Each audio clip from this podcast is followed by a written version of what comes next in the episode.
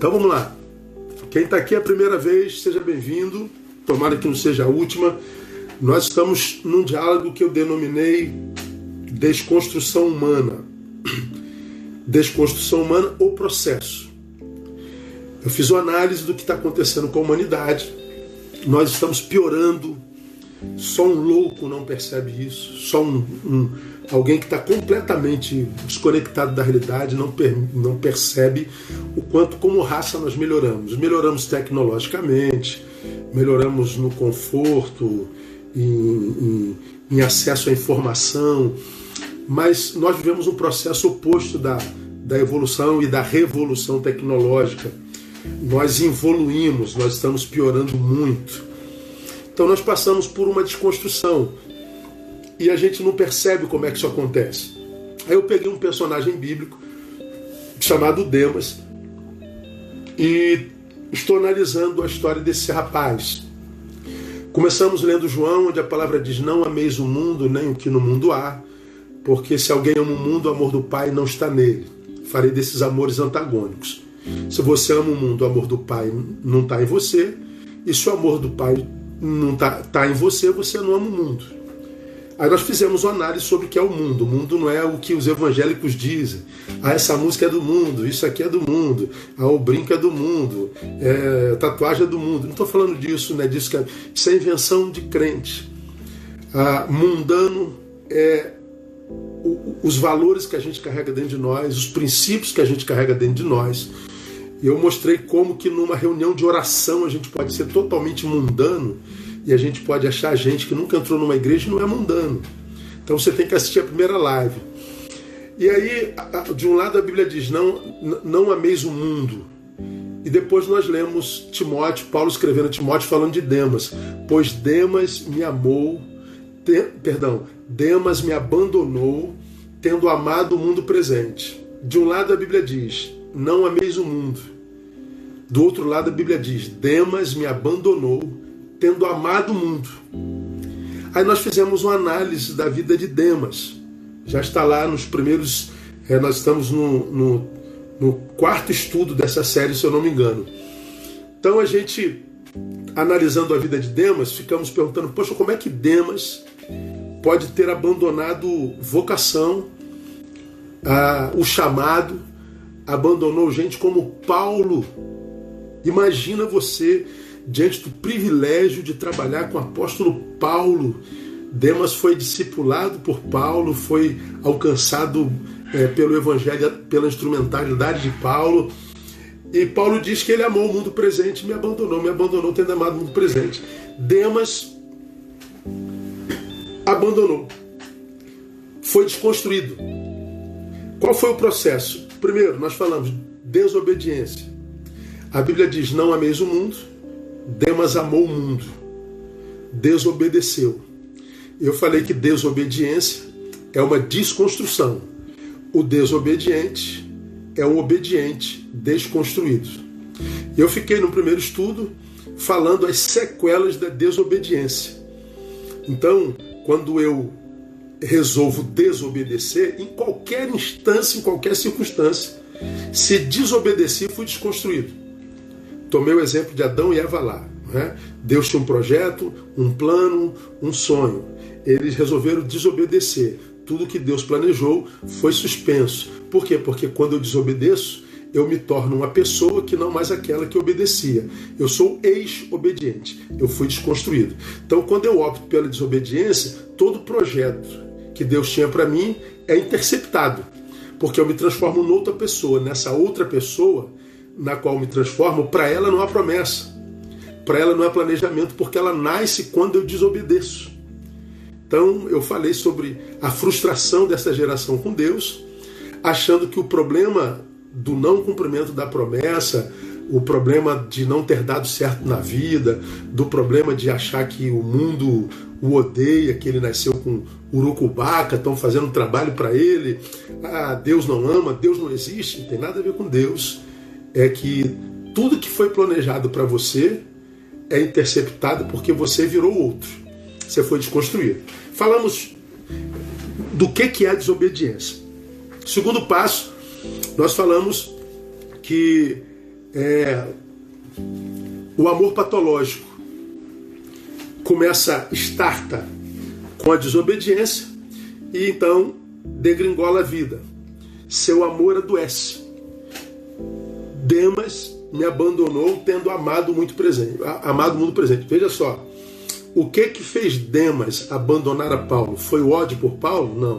O que que fez Demas abandonar a comunhão? Foi a frustração com Paulo, decepção com Paulo, raiva de Paulo? Não. O que fez Demas ser desconstruído foi amor. É muito sinistro isso, né, cara? Ah, eu saí da igreja porque eu agora odeio o pastor. Eu saí do ministério porque eu não gosto daquela gente. Eu, eu abandonei minha família porque aquela família não presta. Não. É, você abandonou porque você passou a amar outra coisa. Só que o amor que produz abandono como primeiro fruto, o amor que quebra a comunhão, o amor que tira do projeto de Deus, o amor que que, que faz nascer um novo ser, que não aquele que Deus criou, só pode ser um amor patológico. E nós falamos sobre amor patológico, dizendo que ele, inclusive, já é conhecido como um transtorno de comportamento pela psicologia. Falamos de amor patológico. Falamos das sequelas deles. Apego à sensação pelo novo objeto do amor. Né? Falei que, ah, por exemplo, um camarada que está viciado em crack, ele não ama o crack, porque ele sabe que o crack está matando ele. Pô, mas se está matando, por que, que ele não larga o crack, pastor? Porque ele está apegado à sensação que o crack produz. O da cocaína está apegado à sensação que a cocaína produz. O que está apaixonado a ponto de abandonar tudo está é, apegado à sensação que essa paixão produz.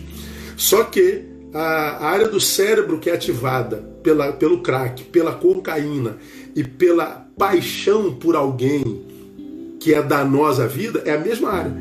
De modo que eu não estou apaixonado por alguém. Se essa paixão está me destruindo, me desconstruindo, isso não é paixão por, é vício por. Eu vicio em gente tanto quanto eu vicio em cocaína e crack. Eu, eu me apego à sensação, é um amor por aquilo que me mata, amor patológico. Como que a gente vence isso? Já estudamos. Altesame o tempo inteiro, altesame, altesame, porque se a gente não vive altesame, a gente vai sendo morto de forma processual, como nós lemos lá em 1 Coríntios 11, a partir do versículo 27. A gente primeiro fica fraco, que é desânimo, é indisposição, dificuldade para para continuar a ser quem sempre foi e como sempre foi, desânimo. Só que aí eu vou, adoe, eu vou, eu vou piorando, adoeço, que é a evolução do desânimo. Tudo que, que em mim há diz não à vida. Eu não quero mais a ponto de eu morrer, morrer espiritualmente. Eu morro antes da morte chegar. Eu já não tenho mais apetite para a vida. Mortos não têm apetite. Então, desobediência, amor patológico, para a gente vencer esses dois autoexame. Assiste lá as três primeiras lives. Então, hoje a gente vai para o terceiro passo da desconstrução humana. São quatro. O terceiro passo que levou é, Demas à desgraça, à desconstrução, e que leva o ser humano hoje ainda à desconstrução, eu vou chamar de desequilíbrio da consciência relacional desequilíbrio da consciência relacional. Quando nós nos relacionamos, em qualquer instância, nós nos relacionamos conscientemente. Eu me relaciono com quem eu me relaciono porque eu quero me relacionar. Você se relaciona com quem você se relaciona porque você quer se relacionar com quem você se relaciona. Então a relação é consciente. Quando eu não quero estar com ninguém, o não estar com esse alguém também é consciente. Por que, você não quer? Porque eu tenho consciência que eu não tenho que estar com ele. Então, a relação e a não relação são ações de consciência.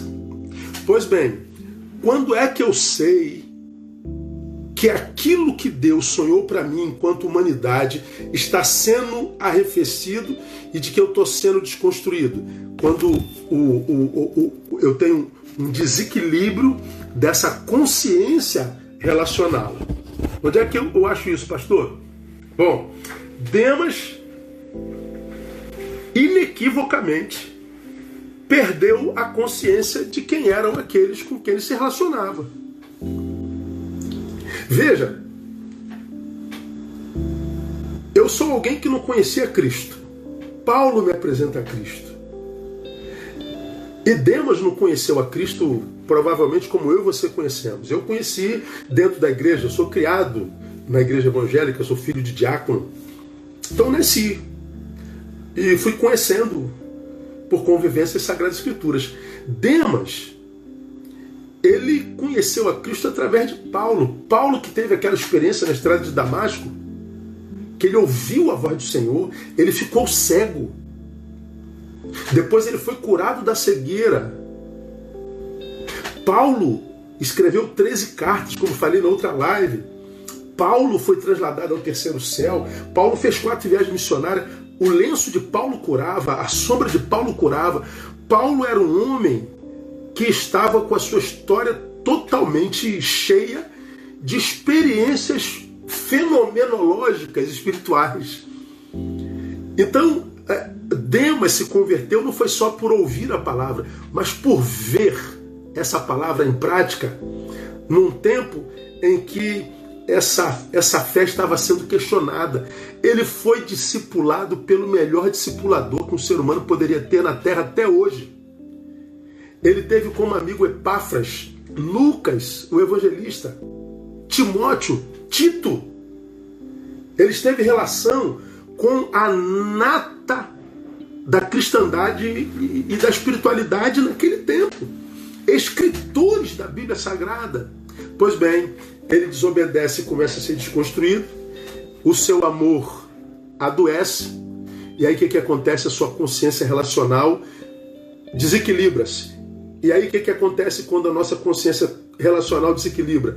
As pessoas que nos construíram, as pessoas que nos trouxeram até aqui, os nossos amores primeiros, as primícias de nossa vida, acabam por perder valor em nós.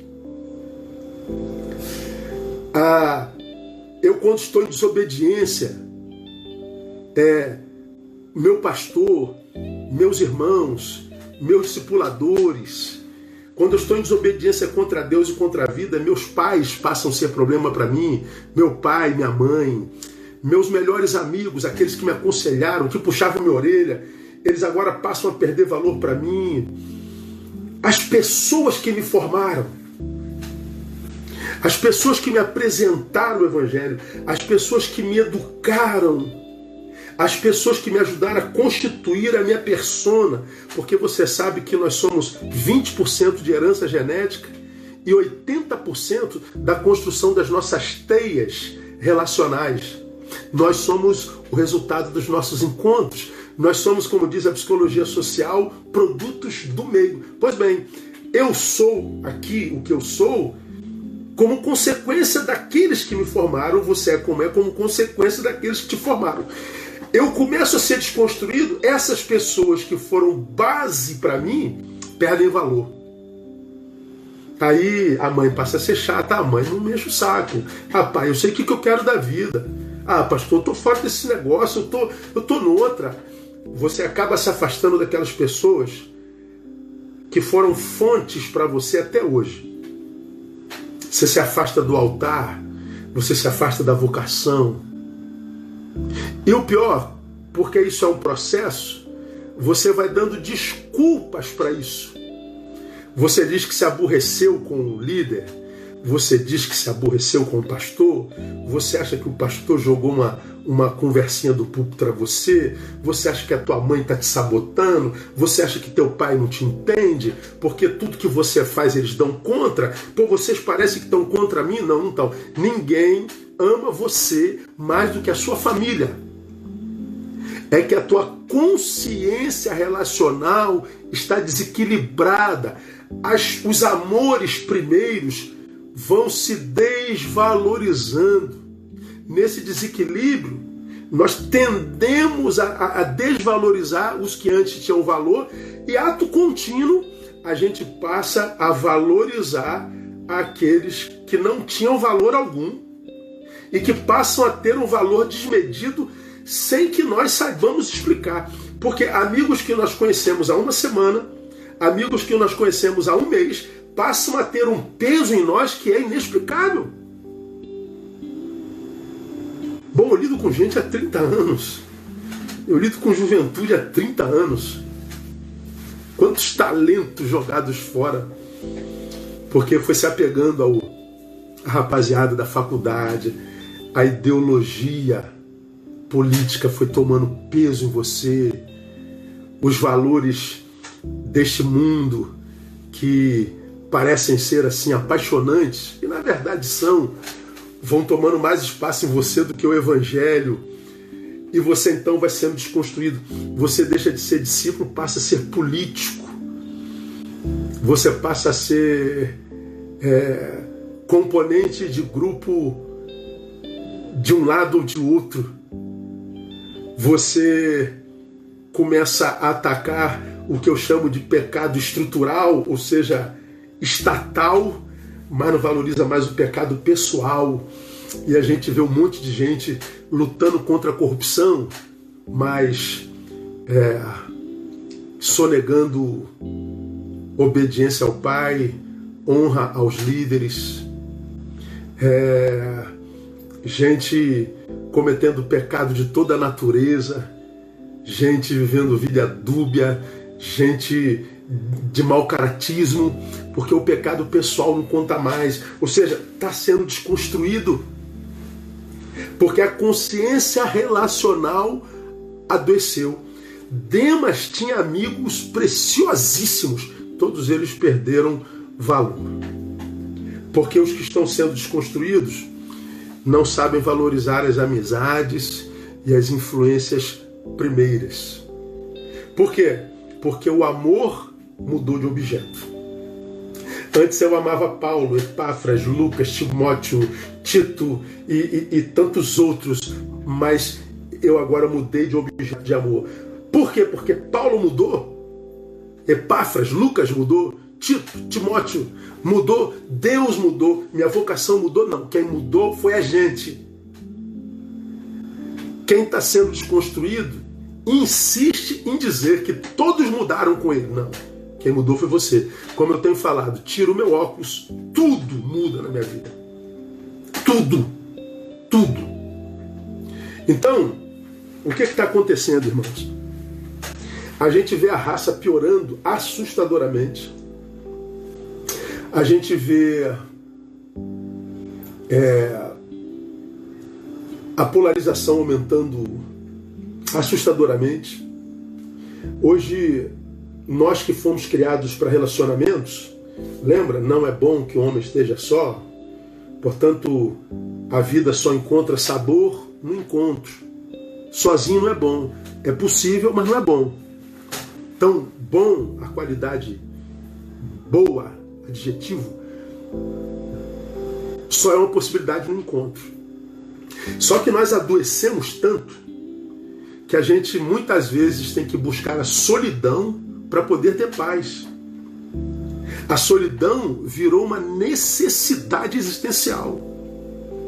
Porque nós perdemos a capacidade de relacionamento edificante. A maioria dos nossos relacionamentos são furtivos, são relacionamentos que nos furtam alguma coisa. A gente se relaciona e sai do relacionamento empobrecido.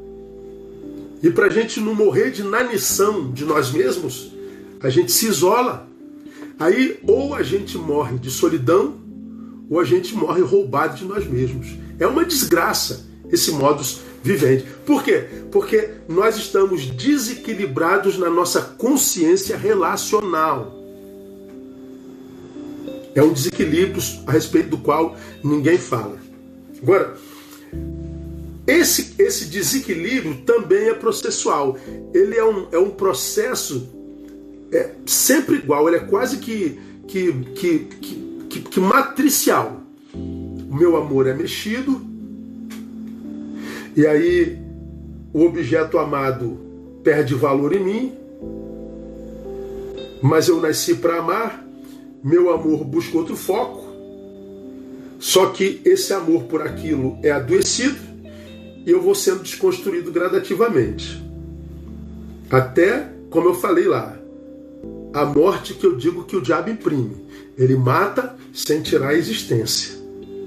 Eu estou morto, mas continuo existindo. É assim que nós estamos. Agora, lembrando, isso aqui é importante que fique em nós.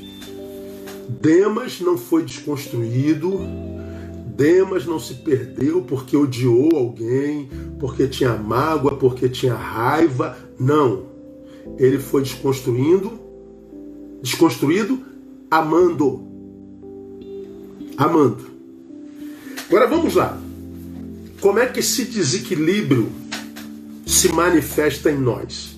Eu vou mostrar para vocês. Primeiro, ele produz um exacerbado amor por nós mesmos. Um, exa um exacerbado amor por nós mesmos. Esse amor exacerbado por nós mesmos, preste atenção, ele é quase sempre confundido com amor próprio, mas não é amor próprio. Quem se ama não abandona amizades como a de Paulo, como a de Lucas. Quem se ama não abandona gente fonte. Quem abandona, quem se ama, não abandona gente alicerce. Quem, quem se ama não abandona a vocação. Quem ama não abandona. Demas me abandonou tendo amado o mundo presente. Então, a ação desconstrutiva, destrutiva de Demas não foi amor próprio, foi um amor exacerbado por si mesmo. Por quê? Porque o amor que ele possuía era patológico. Patológico pelo outro e patológico por si mesmo. Porque a Bíblia diz: ama o teu próximo como a si mesmo. O amor que eu te ofereço é o amor que primeiro ofereci a mim. Por que, que o amor de Demas foi para o mundo? Porque o amor que ele passou a sentir por si mesmo também adoeceu. De onde que a gente acha isso aqui? Esse amor é quase sempre confundido com amor próprio. Agora, quem é de Betânia conhece bem isso. 2 Timóteo, é, capítulo 3, versículo 2, eu chamo de a biografia do homem do tempo do fim. Depois você lê 2 Timóteo capítulo 3. 2 Timóteo capítulo 3, fenomenal. Nós vemos Paulo escrevendo a Timóteo falando como será o tempo do fim. Olha como é que esse texto começa. Ó. Sabe, porém, isto: que nos últimos dias sobrevirão tempos penosos. Tempos penosos é, os tempos serão tão, tão duros que a gente que, que, que vai estar vivo, a gente vai sentir como quem está pagando uma pena eu, eu não estou preso, mas vai ser tão, tão castradora, tão limitada, tão limitante a vida, a existência, que a gente vai viver como quem paga uma pena. Ou seja, os últimos tempos seriam horríveis, penosos. E o texto explica por quê. Por causa da qualidade do ser humano que habitaria aquela geração do tempo do fim. A vida seria uma desgraça por causa do ser vivo, por causa do ser humano. Como seria esse ser humano? Olha lá. Pois os homens serão amantes de si mesmos, gananciosos, presunçosos, soberbos, blasfemos, desobedientes, cruéis, inimigos do bem, traidores, atrevidos, orgulhosos, mais amigos do deleites do que amigos de Deus, sempre aprendendo, mas nunca chegando ao pleno conhecimento da verdade. Olha o que, é que esse texto diz. Os últimos dias seriam horríveis. Por quê? Porque o ser humano seria horrível. Agora, para o que eu chamo a sua atenção nessa hora aqui? Para o primeiro versículo 2. Os homens serão amantes de si mesmos esse amante de si mesmo aqui não é amor próprio. A palavra grega aqui, a mancha de si mesmo, é philautos. Philos, amor, mais autos, por si mesmo. Esse philautos, philautos, não é amor próprio, é egoísmo extremado. É aquilo que você já me ouviu falar. Haveria tanto eu em mim que tu não cabe. Esse philautos é a incapacidade de viver o nós. Ou seja, eu estaria tão adoecido no meu egoísmo, haveria tanto eu em mim que você não caberia em mim. E se coubesse de você em mim, caberia um, um, um cheirinho teu, um filetezinho, um, um, um cisco teu em mim. E o que de você em mim haveria seria tão raso que uma discordância de ideia eu poria você para fora. Diga que isso não acontece hoje. Diga que nós conseguimos discutir uma ideia sem brigar. Diga que nós conseguimos dialogar até o fim se as nossas ideias não batem. A gente não consegue mais dialogar. A gente briga, a gente apedreja, a gente se esmurra. Por quê? Porque é, a gente não se preocupa mais com o outro. Você vê uma frase de um sujeito no Facebook, não concordou? Vagabundo, salafrário, verme, ladrão. Peraí, o sujeito não é só uma frase. O sujeito não é só um vídeo de dois minutos. O sujeito não é só uma ideia teológica diferente da sua. Esse sujeito tem 30, 40, 50 anos de vida. Você não conhece para dizer que ele é salafrário, verme, vagabundo. Mas por que, que você faz isso? Mesmo sabendo que ele é um pai, ele é marido, ela é mãe, ela é filha, ela tem filho, ela tem mãe, seus filhos estão vendo isso, respeita esse ser humano. Não, a gente não respeita mais. Por quê? Porque você não cabe mais em mim. Você é um totalmente outro, nós não temos mais conexões afetivas. Por quê? Porque a nossa a nossa consciência relacional está desequilibrada. Nós estamos como raça adoecidos estamos cheios de nós mesmos, vivemos uma overdose de nós mesmos. Foi o que aconteceu com Demas. Aí você fala assim, pastor, meu Deus do céu, é isso mesmo que a gente está vivendo. Essa doença é coletiva. Poucos seres humanos conseguem viver um dia sem tirar um selfie seu. Poucos seres humanos conseguem viver um dia sem ver a própria imagem. Nós estamos viciados em nós. Nós precisamos é, é, vermos, vermos-nos. Nós precisamos ser vistos. Perdemos o direito ao secreto.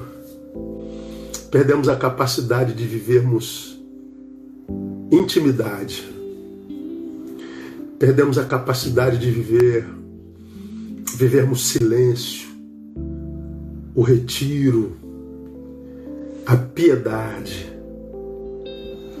Estamos hiperexpostos, cheios de nós mesmos, tentando aparecer de qualquer jeito, dando as desculpas mais esfarrapadas, mais esfarrapadas. Exacerbado amor por si mesmo filautóis. Eu dou alguns exemplos desse amor, tá, gente? Ah, por exemplo, um marido, uma esposa, sei lá, que como eu, está casado há 30 anos. Eu estou casado há 32 anos. Vamos imaginar que um cara como eu, com 54 anos de vida, daqui a pouquinho, dia primeiro, aí eu percebo que o amor pela minha esposa está arrefecendo, Aí eu acho uma menina no trabalho. Aí me apaixona, essa paixão me devolve vida. Essa paixão eu chamo de amor. Então, o amor saiu da minha esposa ou do meu marido e foi para outra pessoa que eu conheci há um mês atrás, há 15 dias atrás. Só que esse amor de 15 dias, de um mês atrás, passa a falar mais alto do que um amor que me fez conviver com alguém por 30 anos eu troco 30 anos por 30 dias. E aí eu passo a maltratar a minha esposa. Eu passo a desvalorizar minha família. Eu passo a, a maltratar meus filhos. Alguns amigos dizem, fulano, cuidado com isso, não se mete na minha vida que eu sei o que eu estou fazendo. Alguém comunica teu pastor, teu líder, te chama, não quero saber, pastor, eu sei o que eu estou fazendo. E a paixão aumenta, lembra? O amor mudou de objeto. Você está vendo a desgraça que está sendo construída, mas o, o amor está adoecido, está para além do humano. Aí você diz assim, pô, eu tenho 50 anos, mas eu ainda tenho direito a ser feliz, meu casamento já estava à minha boca. Poxa, você acha que eu não tenho direito de ser feliz, pastor? Você acha que eu não tenho direito de tentar mais uma vez? Mas peraí, você não estava infeliz antes da menina aparecer. É que ela veio com amor, tipo um tsunami, avassalador. Aí o que, que você faz?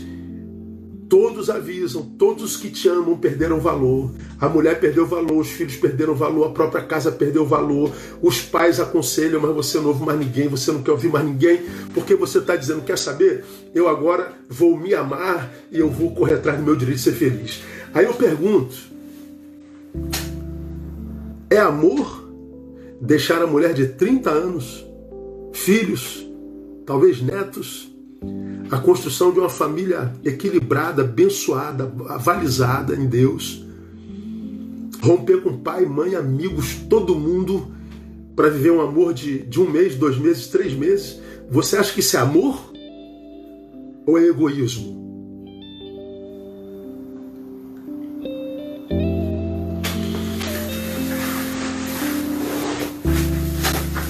Para mim, é egoísmo no mais alto grau disposição. Eu não curto Leandro Carnal, não, mas ele diz uma coisa sobre paixão que eu acho muito interessante.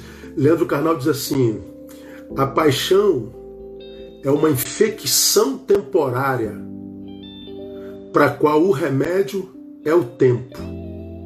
Vou repetir. O amor, a paixão é uma infecção temporária para a qual o remédio é o tempo. Pura verdade. Essa paixão que a gente chama de amor, que vem avassalador, que faz a gente romper com tudo que a gente diz que é o amor de, de Romeu e Julieta. O tempo faz esse amor apagar, porque é uma infecção. Quantas famílias acabadas assim, irmão? Eu vou dar mais exemplo. Ah, do jovem adolescente, por exemplo, pré-juventude, ele só quer curtir a vida, está apaixonado pela vida, está apaixonado pela liberdade. Filho pródigo. E diz, pai, eu não quero mais saber de ti, e, e, eu não quero mais saber de estudar, eu não quero mais saber de igreja, eu não quero, eu quero curtir minha vida, eu sou jovem e tal. Ele vai para balada, vai para o mundo, enche a cara, enche a cara de maconha, de cocaína, envergonha pai, envergonha mãe, entristece pai, entristece mãe, investimento de pai e mãe que, que fora feito sobre eles a vida inteirinha, mas ele, no desejo de viver a sua liberdade, sua juventude, ele envergonha a família, envergonha pai, envergonha Deus, envergonha todo mundo. E ele diz: Isso é amor próprio. Não, não, é egoísmo. Filhos que se amam honram pai e mãe. Quer mais exemplo? Você, pai, que está viciado em ganhar dinheiro, viciado em trabalho Trabalho, trabalho, trabalho, trabalho, trabalho. Não tem tempo para a mulher, para o filho, para a família, para a criança. Aparece raramente em casa, só no final da noite chega o resto de você. E quem se alimenta de resto não pode ter saúde. Casamento que se alimenta do resto do outro não pode ter saúde. E aí o filho diz: Pai, brinca comigo, estou cansado. Pai, brinca comigo, estou cansado. Papai está trabalhando, papai vai trabalhar. Aí você diz assim: Ah, papai está trabalhando para te dar o melhor. Mentira. O melhor que um pai pode dar um filho não é presente, é presença. Seu filho não quer presente, pai. Seu filho quer presença. Não, estou trabalhando por amor a você, né? Não, é egoísmo. É porque você está viciado em trabalho. Você está viciado em ganhar dinheiro. Isso acontece conosco, pastores. Pastores querem fazer sua igreja crescer, pastores querem fazer sua igreja multiplicar, pastores querem fazer sua igreja evoluir. E aí abandona a mulher, abandona a filha, abandona tudo, porque eu estou envolvido com o projeto de Deus. E, e Deus em primeiro lugar. É, não, Deus não pediu isso para você, não, pastor. Da casa de Deus cuida, cuida Deus, da tua cuida você. Deus nunca abençoaria um ministério que para fazer a igreja dele andar, teve que sacrificar a família do obreiro. Não foi Deus que fez isso para você, não. Deus não chamou nenhum pastor para morrer pela igreja dele. Ele já morreu pela igreja dele. Se você tem que morrer por alguém, morra pela tua igreja, que é a tua família. Desequilíbrio da nossa consciência relacional. Tá claro que é desequilíbrio da consciência relacional? É esse amor exacerbado por nós mesmos, que torna a gente o centro do universo, que quebra tudo ao nosso redor. E a gente diz que foi por amor próprio. Não foi não, foi filautós. Amor exacerbado por si mesmo é aquele que desconsidera os outros amores, entendeu?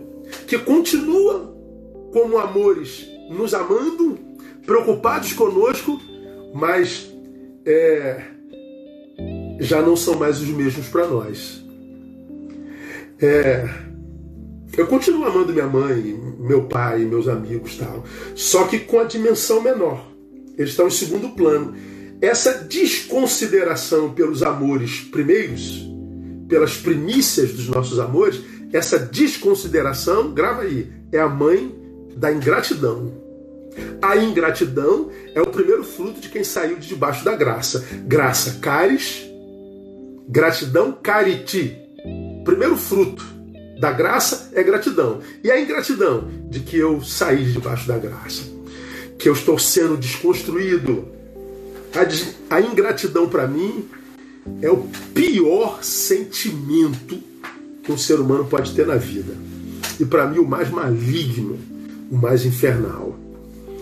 Essa, essa desconsideração dos amores primeiros, dos que nos construíram, foram fontes e alicerce, é a mãe da ingratidão. E o exemplo vem do homem segundo o coração de Deus, Davi. Davi amava sua família, não há dúvida disso. Ele amava Deus, tanto que Deus disse: Ele é a referência de ser humano que eu queria ver em vocês. Davi amava seu povo, o rei mais brilhante que o povo já conheceu. Davi amava a Urias, seu amigo de infância. Davi amava Urias, mas quando Davi se apaixona pela mulher dele, esses amores todos perdem valor. Deus passa a ser secundário, o amor ao povo passa a ser secundário, o amor por Urias passa a ser secundário, agora ele só pensa em si. Os outros amores foram taxativamente desprezados. Davi estava sendo desconstruídos ou desconstruído. Por isso, por causa dessa desconstrução e por causa desse amor exacerbado por si mesmo, os amados que estão perto do que está sendo desconstruído geralmente são os que mais sofrem. Quem mais sofre com a minha desconstrução é minha mãe, meu pai. Ah, mãe, não enche o saco. Ah, pai, não quero saber. Ah, meu amigo, pô, tu, brother, não enche o saco. Quem ama a gente é que sofre. Você que está longe da tua vocação, você que abandonou o altar, a razão da tua vida, você que correu atrás de um amor que só te faz mal, você que, porque é, foi desconstruído, largou tudo para ser feliz, para curtir a tua vida, você largou feridas por onde você passou. E não se iluda, não, isso tudo volta para você lá na frente. Lembra? A terra, a terra é redonda, ok? Você, ó, Tá aqui, não tá? Você vai andar, andar, andar, andar, andar, vai parar no mesmo lugar. Tudo que você semeou no caminho de dor, você vai encontrar no caminho. Por isso que a Bíblia diz que o diabo veio para matar, roubar e destruir, desconstruir. Então, quando a gente está sendo desconstruído, a gente está abandonando tudo e todos. Lá na frente a gente se arrepende tem que voltar, vai encontrar exatamente o que achou. Então, nesse tempo, amado, é tempo de você fazer uma reflexão. Deus está amando você. Talvez o que eu esteja falando nesses dias, nessas noites, seja a resposta para explicar por que, que você está como está. Desconstrução. E quando a gente fere família, então, irmão, isso é semente maligna. Preste atenção no que eu vou lhe falar. Quando a gente fala, por exemplo, de, de casamento, relacionamento. Quando a gente, quando a gente se casa, irmão, quando a gente se relaciona com alguém de de fato de verdade, com amor, casei-me com alguém. Quando eu me caso com alguém, esse alguém não passa a ser uma propriedade minha. Ela não passa a me pertencer. Quando eu caso com alguém, eu não adquiro alguém. É o oposto. Eu me dou a alguém. Eu não adquiri alguém. Eu me doei. Então, quando eu caso, por exemplo, quando eu desenvolvo uma relação honesta, eu não estou vivendo uma aquisição. Olha o que eu vou te falar. Eu estou vivendo uma perdição. Eu me perdi para esse alguém. Eu me doei. Entendeu como é que é? Eu me doei. Eu agora pertenço a esse relacionamento. Eu pertenço a esse alguém. Então, quando nós falamos de família, nós falamos de algo a que nós pertencemos. Nós somos uma propriedade da nossa família. E nós só deixamos essa família e a colocamos em outro plano quando essa família já não é mais oportuna. Perdão. Então, essa família na qual eu nasci, a qual construí, a qual me doei, me formou, me gerou, me serviu até agora. Por alguma razão, ela agora não me serve mais. E aí, porque ela não me é mais oportuna, eu a abandono para isso seguir minha vida. Pois é, quando eu me abandono uma coisa à qual eu pertenço, eu não abandono porque aquela coisa a qual eu pertenço é má ou não presta mais. Eu abandono porque eu virei um oportunista. A minha relação não é mais de doação, é de usufruto. A gente abandona porque a gente foi desconstruído, irmãos. O problema somos nós. E qual o problema quando o assunto é família, então, irmão? Você abandonou sua família dizendo que o problema era ela? E na verdade o problema era você e você não percebeu e não admitiu. Aí vai construindo novos relacionamentos em cima desse ser desconstruído que você é. Esse ser no qual você se tornou não é aquele que você é original. E você já começa relacionamento nessa desconstrutividade. Vai ser desconstruído de novo. Aí a gente vê gente que vai vivendo uma sucessão de fracassos relacionais. Por quê? Exacerbado amor por si mesmo. Nos faltam 10 minutos. Passa rápido, né? A segunda, a segunda é, coisa que acontece quando a gente está com desequilíbrio da consciência relacional, a primeira coisa que acontece é amor exacerbado por si mesmo, filautóis. E a segunda coisa que acontece é que, como nós já falamos, é, é, é a construção de relacionamentos equivocados. Não deixei gente boa? Deixei. Ora, quem deixa gente boa quase sempre o faz porque deixou de ser boa gente. Como que boa gente pode deixar gente boa? Não dá. Eu vou repetir. Anote aí e joga aí nos seus stories. Se eu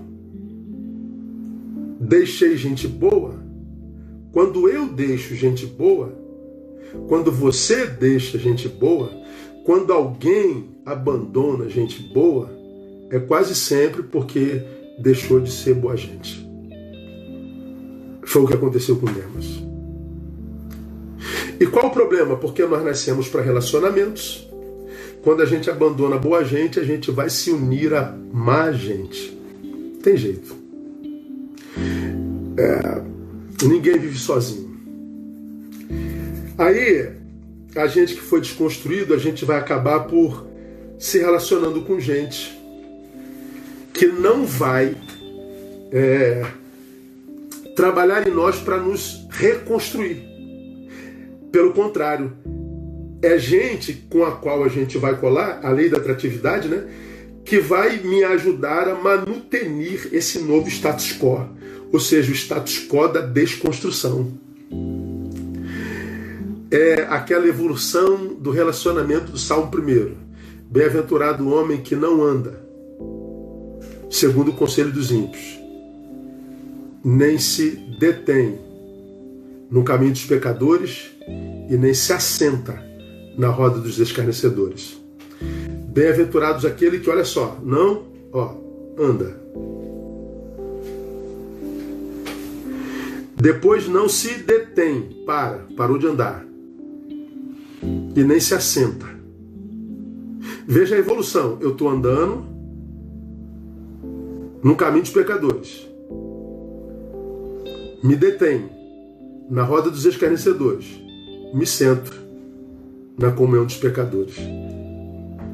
Eu estava andando, me detive, me sentei, me tornei um deles.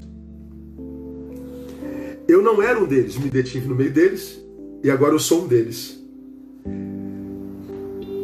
Por que, que eu não era um deles? Porque eu era alguém que comungava com outros. Fui desconstruídos, agora eu tenho esses.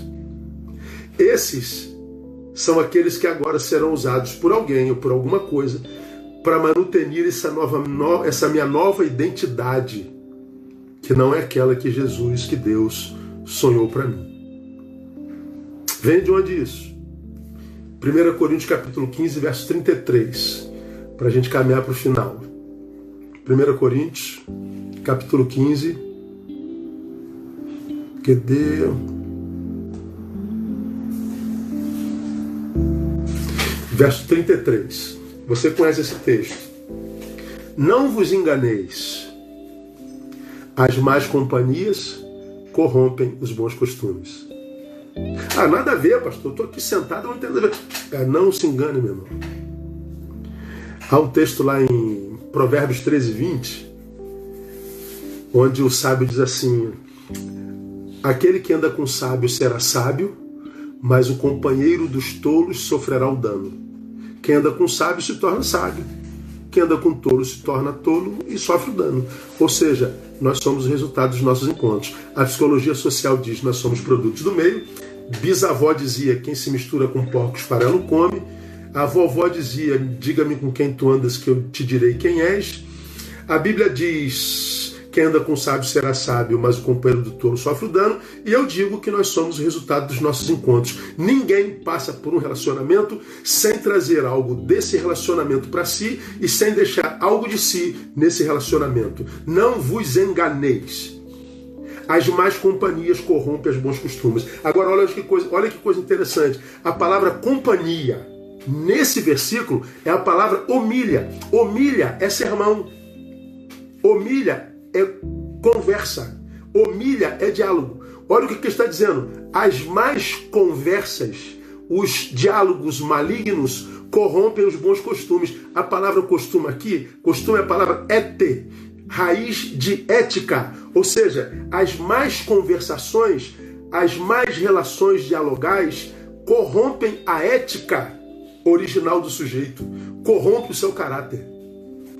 Portanto, quando eu estou sendo desconstruído, eu estou reconstruindo amizades que vão autenticar o status quo daquele que nasce em mim quando eu estou longe do altar. Então, para você que está longe do altar e está cheio de razão, achando que agora é intelectual, que agora é doutor, que agora está vendo claramente, que agora é, descobriu que a igreja tem defeito e que a Bíblia tem defeito. Ó, oh, meu irmão, desculpa, você está enganado. Você está enganado. Você furou os teus olhos. Você não enxerga mais com os óculos espirituais. Você carnificou-se. O teu amor existe, mas mudou de objeto. Você está sendo desconstruído. A palavra de Deus para você e para nós nessa noite, filho, volta para casa.